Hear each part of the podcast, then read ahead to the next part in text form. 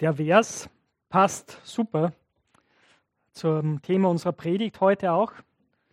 Äh, heute geht es um das Thema eine Kultur der Großzügigkeit. Die Babsi hat uns ja schon mit reingenommen. Wir haben diese Predigtreihe und ihr seht es jetzt gerade, Evangelium, Gemeinde, Kultur.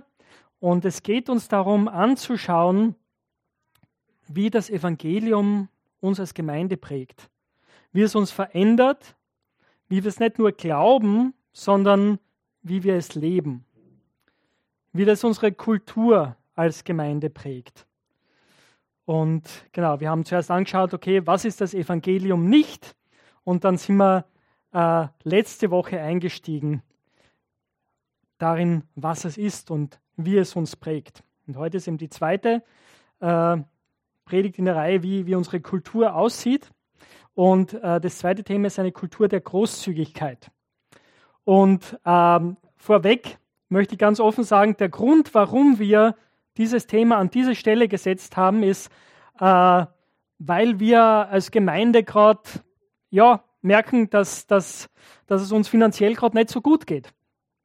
Ähm, wir, wir, es tut sich ein Loch auf zwischen unseren Ausgaben und unseren Einnahmen. Wir haben noch einen Polster, aber es ist uns wichtig, als Gemeindeleitung haben wir darüber geredet und haben gesagt, na, es ist wichtig, gemeinsam darüber nachzudenken, ähm, zu lernen miteinander, was sagt die Bibel übers Geben und das dann auch umzusetzen im Miteinander. Und jetzt weiß ich nicht, wie es euch da geht, wenn es ums Thema Geld geht. Traditionell in Österreich reden wir da nicht sehr viel drüber, glaube ich. Ähm, und ich möchte euch mitnehmen in ein Erlebnis, ähm, das ihr vielleicht auch kennt. Du bist am Weg entweder zur Arbeit oder von der Arbeit nach Hause, bist gerade beim Umsteigen, äh, kommst aus der U-Bahn raus und eine nette junge Dame oder junger Mann kommt auf dich zu mit einem Tablet in der Hand und so einem Lanyard umgehängt, so einem Ausweis, gell, und sagt, hey, hallo, ich bin der Ewald. Geht's dir gut? Hast du ein paar Minuten Zeit für mich? Was passiert in Bruchteil von Sekunden bei dir? Ich glaube, sehr oft gehen wir dann so, na, keine Zeit, ja? Oder äh, wir lassen uns vielleicht doch auf ein Gespräch ein, weil uns irgendwie so ein bisschen schlechtes Gewissen plagt oder irgendwie denken wir, ja, das ist ja doch wichtig. Und die Leute, die das machen, also ich würde jetzt nicht dissen, gell, aber ich meine, die, die, die wissen schon sehr gut, was sie tun. Oder? Ich meine, natürlich wollen sie uns unsere Motivation wecken, weil das sind ja sehr oft sehr gute Anliegen, die sie vertreten. Umweltschutz, äh, Unterstützung von Kindern, alles Mögliche. Also wirklich sehr gute Anliegen. Aber natürlich geht es darum, Leute zu gewinnen, diese Arbeit zu unterstützen. Und wenn, wenn ihr in euch reinschaut, was geht da in mir ab? Warum würde ich, warum würde ich geben? Das ist eine ganz gute Frage. Mir ist es tatsächlich schon mal passiert, dass ich gegeben habe, nur weil ich meine Ruhe haben wollte. Und es nicht anders geschafft habe, aus der Situation irgendwie innerlich rauszukommen. Ja? Manchmal ist es wahrscheinlich das schlechte Gewissen, oder? Wir, wir wissen, ja, es sollten viele Menschen leiden, mir geht es eigentlich recht gut und ich sollte echt was tun. Und wir geben aus einem schlechten Gewissen heraus. Äh, ich habe mittlerweile gelernt, äh, also für mich, manchmal ist es ein spannendes äh, äh, Experiment für mich, zu lernen, mich abzugrenzen in diesen Situationen und Nein zu sagen. Also manchmal gehe ich ganz bewusst dann auf die Leute zu und lasse mich ansprechen. Und ich sage aber ganz ehrlich von Anfang an, du, äh, ich höre mir das jetzt gern an, aber ich habe mir vorgenommen, ich, ich unterschreibe auf der Straße nichts. Ja? Und, und schaue so, wie es mir dabei geht, wie es meinem Gegenüber dabei geht.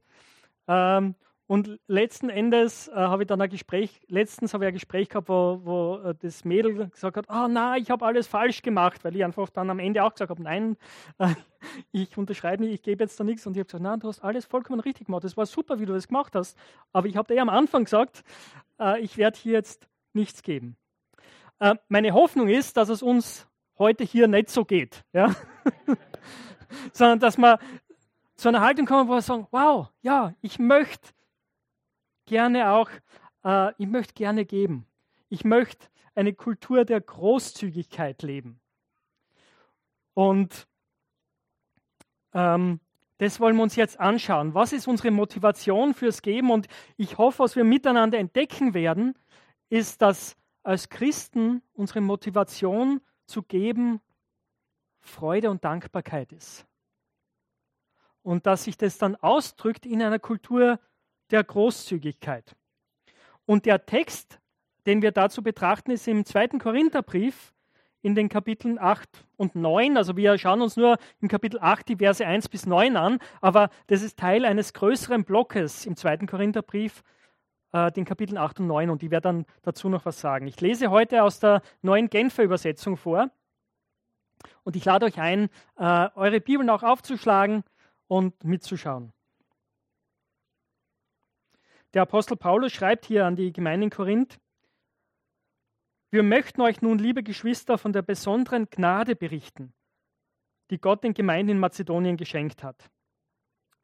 Die Nöte, die sie durchmachten, bedeuteten eine große Bewährungsprobe für sie. Und trotzdem waren die Gläubigen von einer unbeschreiblichen Freude erfüllt. Ihre Freude war so groß, dass daraus trotz bitterster Armut eine überaus reiche Freigebigkeit entstand. Die mazedonischen Geschwister gingen, das kann ich bezeugen, bis an die Grenze dessen, was ihnen möglich war. Ja, sogar noch darüber hinaus. Und sie taten es freiwillig und aus eigenem Antrieb.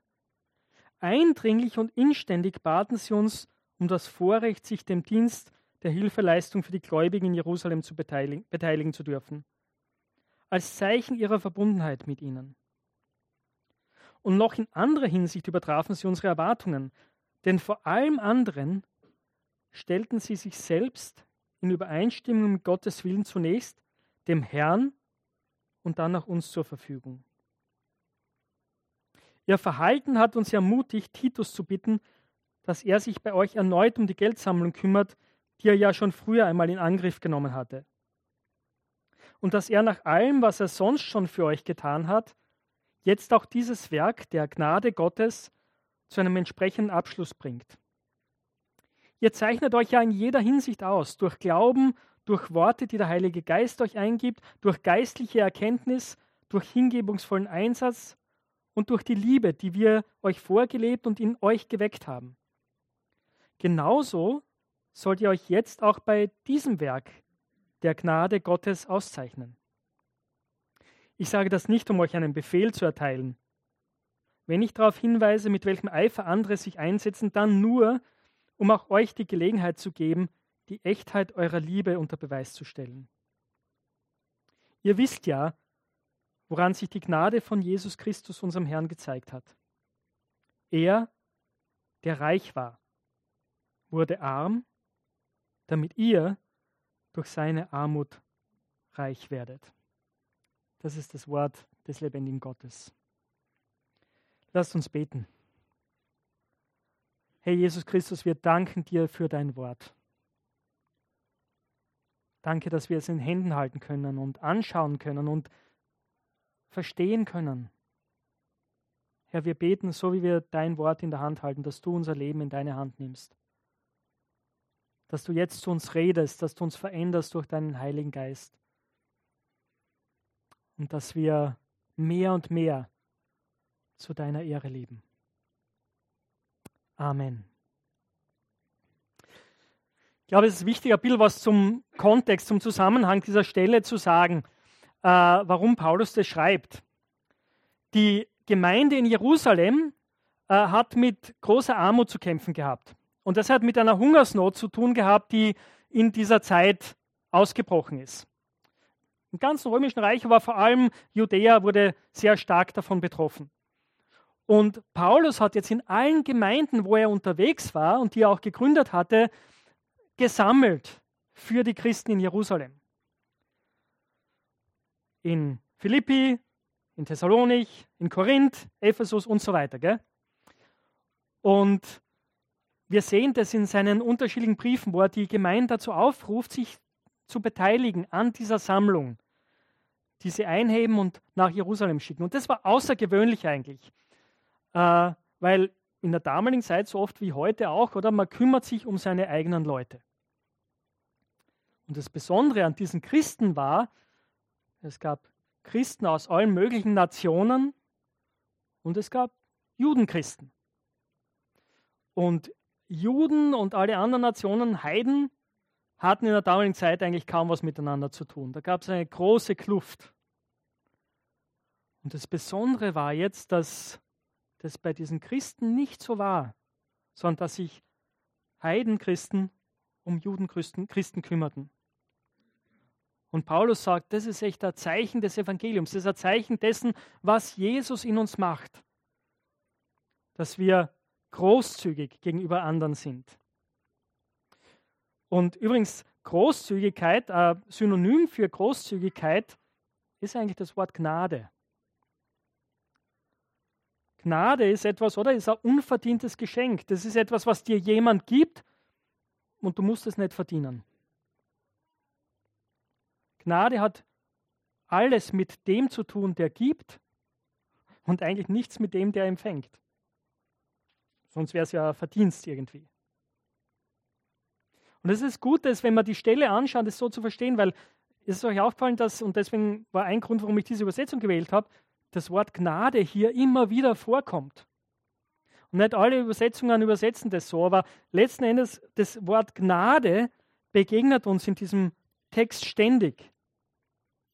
Einmal in Vers 1 von der besonderen Gnade berichten, die Gott in den Gemeinden in Mazedonien gemacht hat.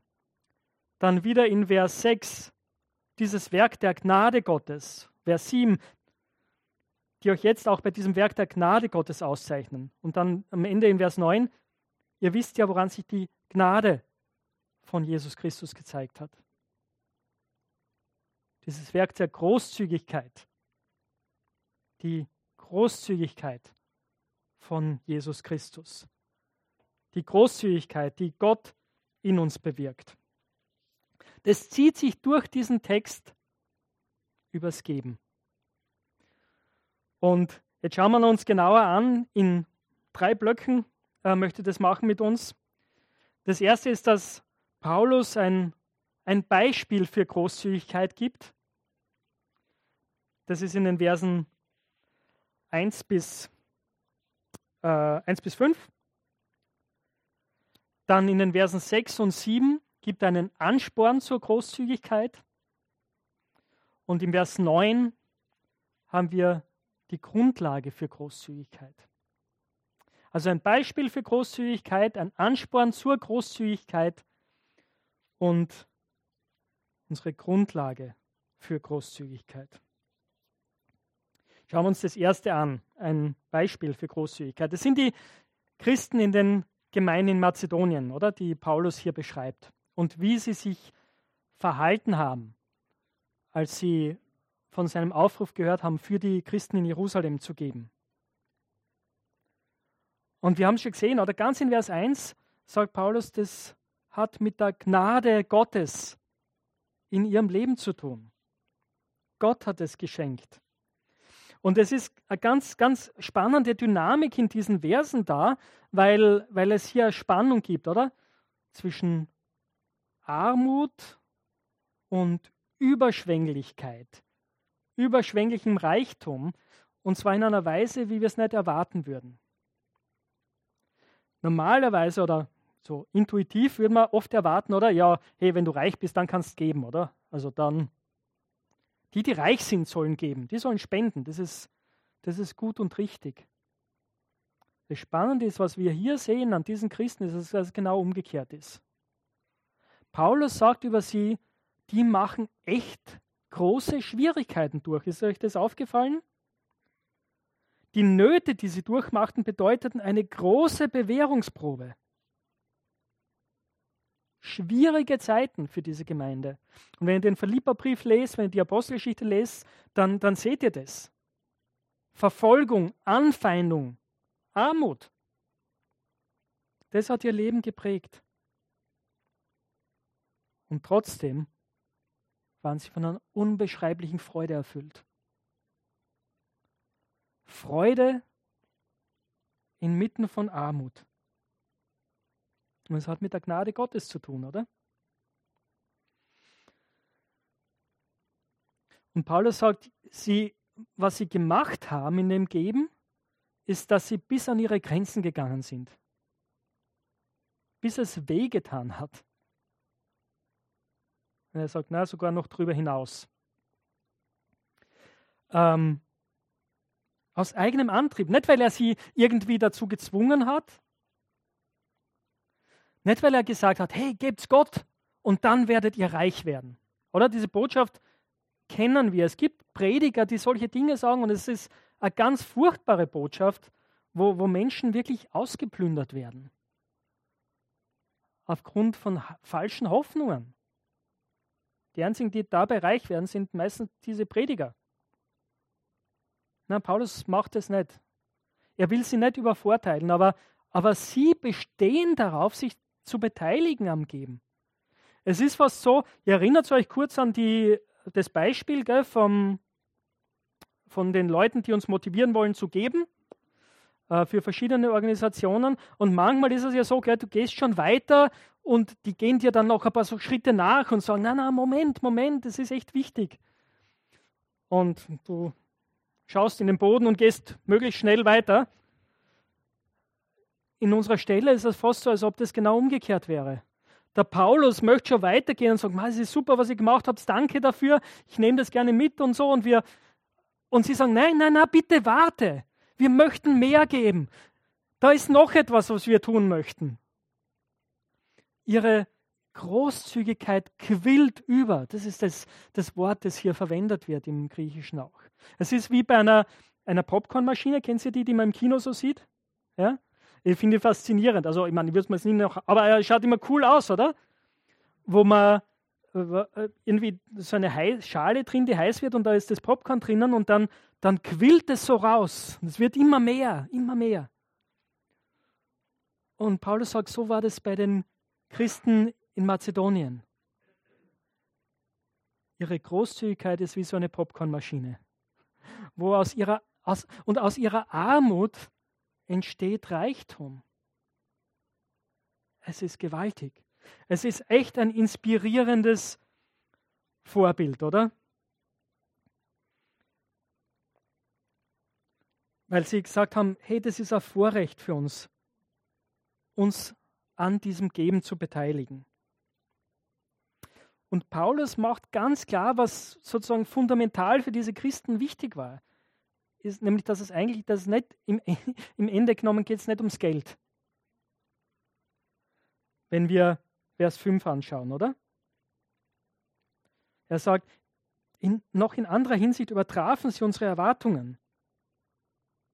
Paulus sagt, okay, er hat als Apostel und als der, der die Gemeinde, er hat Erwartungen an sie gehabt. Er hat sie gekannt. Er hat in sie investiert gehabt, oder? Und er hat gewusst, wie sie im Glauben gewachsen sind. Aber er sagt, sie haben das weit übertroffen. Inwiefern?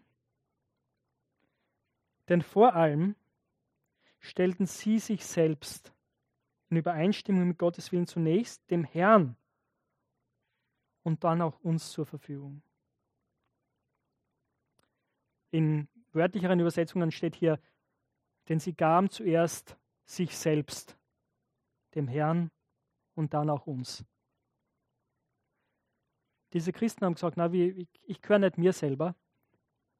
Ich bin kein autonomes Wesen, das einfach tut, der tut, was er will oder die tut, was sie will. Ich gehöre Jesus. Ich möchte mich ihm zur Verfügung stellen. Und wenn ich erkenne, das ist etwas, was er von mir will, dann möchte ich das tun. Und dann haben sie von Paulus gehört, von der Not der Christen in Jerusalem und ihre Herzen sind berührt worden. Sie haben gesagt, ja, Paulus, wir kennen dich, wir vertrauen dir, wir denken, das ist eine gute Sache. Wir möchten alles tun, was uns irgendwie möglich ist, um dich dabei zu unterstützen. Weil wir uns Gott gegeben haben. Und weil wir überzeugt sind, Gott will das jetzt von uns, dass wir uns hier beteiligen.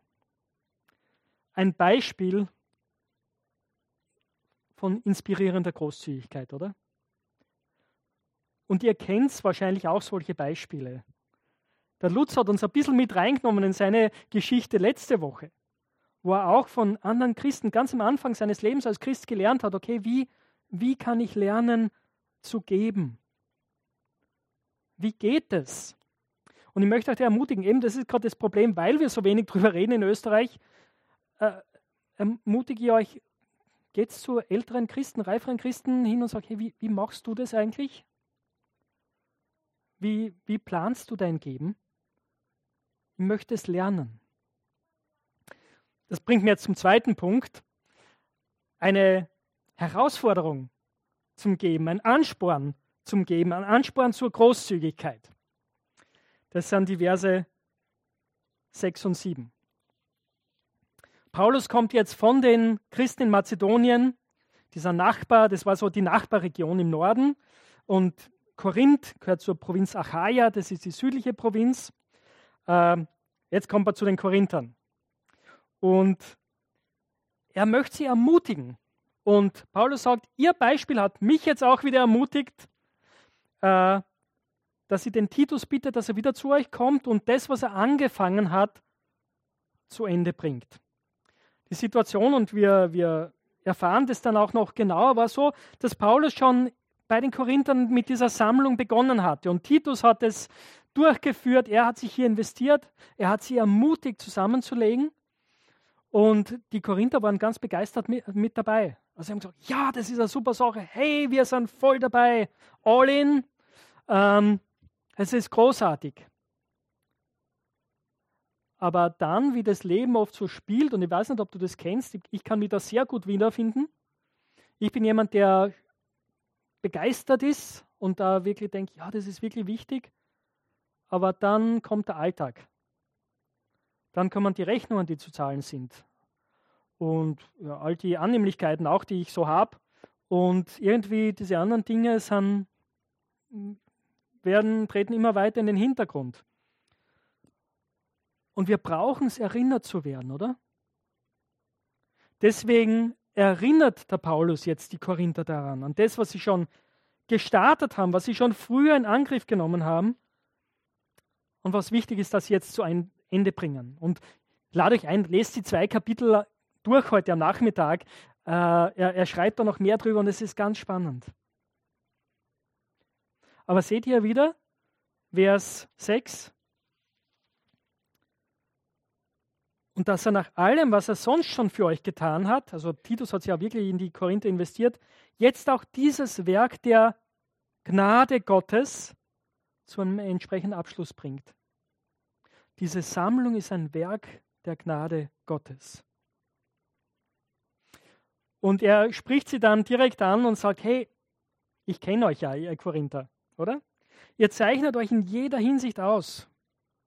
Durch Glauben, durch Worte, die der Heilige Geist euch eingibt, durch geistliche Erkenntnis. Und wenn ihr die Korintherbriefe kennt, dann wisst ihr, das sind Schlagworte, die kommen vor allem im ersten immer wieder vor. Es waren Dinge, auf die die Korinther stolz waren. Durch, den, durch geistliche Erkenntnis, durch hingebungsvollen Einsatz, durch die Liebe, die wir euch vorgelebt haben und auch in euch geweckt haben. Das sind alles gute Dinge, das sind Geistesgaben. Gaben, die der Heilige Geist wirkt und die die Korinther offensichtlich auch ausgelebt haben. Und dann sagt Paulus am Ende, genauso sollt ihr euch auch jetzt bei diesem Werk der Gnade Gottes auszeichnen. Und wenn ich in unserer Gemeinde schaue, hey, da sind so viele Gaben da, die wir haben wo wir überströmen, überfließen. Das ist übrigens hier wieder das gleiche Wort, wo Paulus sagt, ihr zeichnet euch drin, darin aus in diesen Dingen. Ihr seid wie diese Popcornmaschine. Ihr fließt über, ihr quillt über. Zeichnet euch auch darin aus, in eurem Geben. Und es ist auch gut für uns, darüber nachzudenken, oder? Wie geht es uns als Einzelne, wie geht es uns als Gemeinde mit dem Geben, mit der Großzügigkeit. Wir sind froh darüber und wir haben im Gemeinderat darüber geredet, dass wir im Moment, glaube ich, bei, nagelt mich nicht fest drauf, aber so bei 13 Prozent sind, die wir geben in Mission, wo wir Missionare unterstützen, wo wir verschiedene Werke unterstützen. Und dann gibt es noch das Missionscafé. Und was uns ganz, ganz wichtig ist, bei all den Überlegungen, die wir jetzt anstellen müssen, wie wir mit den Finanzen weise umgehen, gut umgehen, wir wollen da eigentlich nicht zurückgehen. Wir wollen nicht sagen müssen, hey, ja, pff, blöd, aber müssen wir halt runterschrauben auf 5% oder so. Nein, wir wollen als Gemeinde großzügig bleiben und lernen, großzügig zu sein. Und das möchte ich auch lernen. Aber Großzügigkeit braucht auch Planung. Und ich möchte hier ganz offen sein bei euch. Ich habe ich hab meine Sünde bekannt vor meinen Geschwistern beim letzten Gemeinderat oder danach, als wir noch zusammengesessen sind. Ähm, Im letzten Jahr, ich war krank, das habt ihr ja mitgekriegt. Und in dieser Zeit ist unser Konto umgestellt worden als Gemeinde. Und ich bin da nicht immer so gut bei diesen planerischen Sachen und so. Und ich habe es irgendwie nicht auf die Reihe gekriegt, meinen Dauerauftrag umzustellen. Ähm, und dadurch, ich habe schon weitergegeben, aber, aber diese regelmäßige Gabe, gell, wo ich automatisch von meinem Konto überwiesen habe, das ist nicht in der Zeit weitergegangen. Ich habe gesagt, hey, es tut mir echt leid, das war so, ich werde das jetzt ändern. Das ist genau das, was Paulus auch mit den Korinthern macht. Er sagt, plant euer Geben. Viele von uns, glaube ich, wir geben wenn, wenn wir von etwas hören und dann angesprochen sind, dann sind wir großzügig und das ist super. Aber unsere Großzügigkeit braucht auch Planung. Es ist gut darüber nachzudenken, okay, wie viel habe ich zur Verfügung, wie viel will ich geben? Nicht am Ende des Monats, was gerade übrig bleibt, sondern am Anfang des Monats. Von dem, was Gott uns schenkt. Und darauf zu vertrauen auch, dass Gott uns versorgt.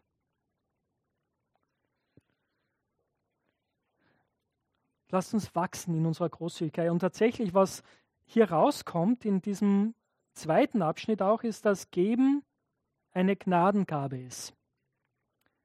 Und es ist so wie mit allen Gnadengaben im Neuen Testament. Äh, letzten Endes jeder von uns, gell, jeder von uns kann geben. Aber einige von uns haben tatsächlich die Gabe des Gebens. Sie haben eine Großzügigkeit, die Großzügigkeit anderer übersteigt. Und sehr oft, manchmal sind es die reichen Leute, sind es Leute, die auch viel Finanzen haben, aber gar nicht, gar nicht immer. Manchmal sind es Leute, die gar nicht viel haben, die diese Gabe des Gebens haben. Und wenn du die hast, dann möchte ich dich ermutigen, setz sie ein. Setz sie ein im Reich Gottes. Ich möchte zum dritten Punkt kommen. Der letzte Vers in unserem Text, der Vers 9. Das Fundament unserer Großzügigkeit, die Grundlage für unsere Großzügigkeit. Ihr wisst ja, woran sich die Gnade von Jesus Christus, unserem Herrn, gezeigt hat. Wörtlich, denn ihr kennt ja die Gnade unseres Herrn Jesus Christus. Er, der reich war, wurde arm, damit ihr durch seine Armut reich werdet. Paulus schreibt hier, dass die Korinther das ja wissen, dass sie es ja kennen, gell? aber trotzdem erinnert er sie dran. Und das ist bei uns auch so, oder? Wir, wir, wir wissen das, dass Jesus uns Gnade schenkt, dass er in seiner Großzügigkeit uns errettet hat. Wir haben heute wieder das Kreuz hier stehen, das ist gut. Das erinnert uns daran. Hier wird es ganz, ganz deutlich sichtbar. Und Paulus spricht es hier aus, oder Jesus, der ewige Sohn Gottes, der alles erschaffen hat, der alles in seiner Hand hält, vor dem alle Wesen im Himmel, auf der Erde und unter der Erde eines Tages niederfallen werden den die Engel anbeten. Er wurde arm. Er wurde als Baby in Bethlehem geboren, nicht in einem Palast, sondern in sehr bescheidenen Verhältnissen. Er ist durchs Land gezogen, hatte keinen Besitz, soweit wir wissen, außer das, was er bei sich trug. Sagt er auch an einer Stelle und er starb den Tod eines Sklaven. er wurde arm. Warum? Damit wir, die wir arm sind, reich werden können. Schaut, das ist unser Problem in Österreich, oder? Weil niemand von uns geht, also wenigen unter uns geht es wirklich schlecht. Weltweit gesehen kann man das wirklich so sagen, dass es niemandem von uns wirklich schlecht geht, wenn man die Weltbevölkerung anschaut. Aber geistlich gesehen sind wir alle arm. Und wir können nichts gegen diese Armut tun. Wir können uns unsere Beziehung zu Gott nicht erkaufen mit irgendwas. Nicht mit unserer Leistung, nicht mit unseren guten moralischen Taten, nicht mit unserer besonderen Beziehung. Na, wir brauchen die Großzügigkeit Jesu. Das ist das, was uns überhaupt erst in Beziehung zu Gott bringt. Das ist das, was uns reich macht. Und in der Weise ist Jesus einerseits die, die Grundlage für uns, für unsere Beziehung zu Gott, aber er ist auch unser Vorbild. Das ist das, was Paulus hier sagt.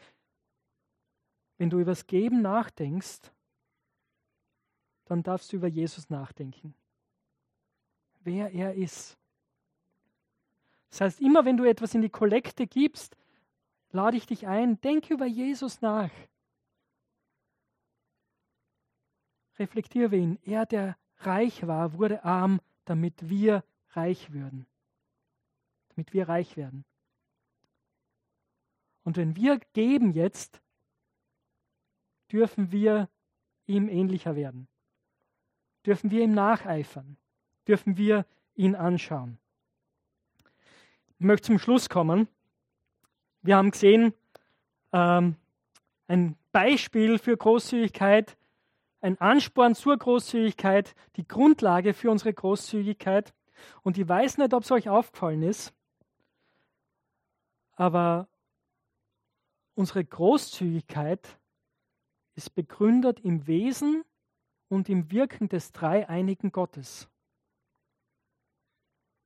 Ganz am Anfang es ist die Gnade Gottes, des Vaters, in den Christen in Mazedonien, die dazu führt, dass sie es Überreich geben. Im zweiten Abschnitt, der Heilige Geist ist nicht wörtlich erwähnt, aber Paulus spricht hier über Gnadengaben. Es ist das Wirken des Geistes, das uns befähigt zu geben. Im dritten Abschnitt es ist das Vorbild des Herrn Jesus Christus, das uns motiviert, das uns eine Grundlage gibt für unsere Großzügigkeit. Das heißt, wenn wir heute über Geben gesprochen haben und über Geld, dann ist mein und unser Anliegen als Gemeindeleitung nicht, euch Druck zu machen. Sondern auch zu sagen, hey, schauen wir Jesus an und lernen wir ihm ähnlicher zu werden. Lassen wir uns von seiner Großzügigkeit prägen und sind wir selbst großzügig im Kontext der Gemeinde, in unserem ganzen Leben. Und es sind Lernschritte, die wir tun. Vielleicht ist es unsere Motivation im Herzen, Vielleicht ist es unsere Planung, wo wir daran arbeiten müssen. Aber ich möchte uns alle ermutigen, auf das Reden Gottes zu hören und eine Kultur der Großzügigkeit zu entwickeln. Lasst uns beten.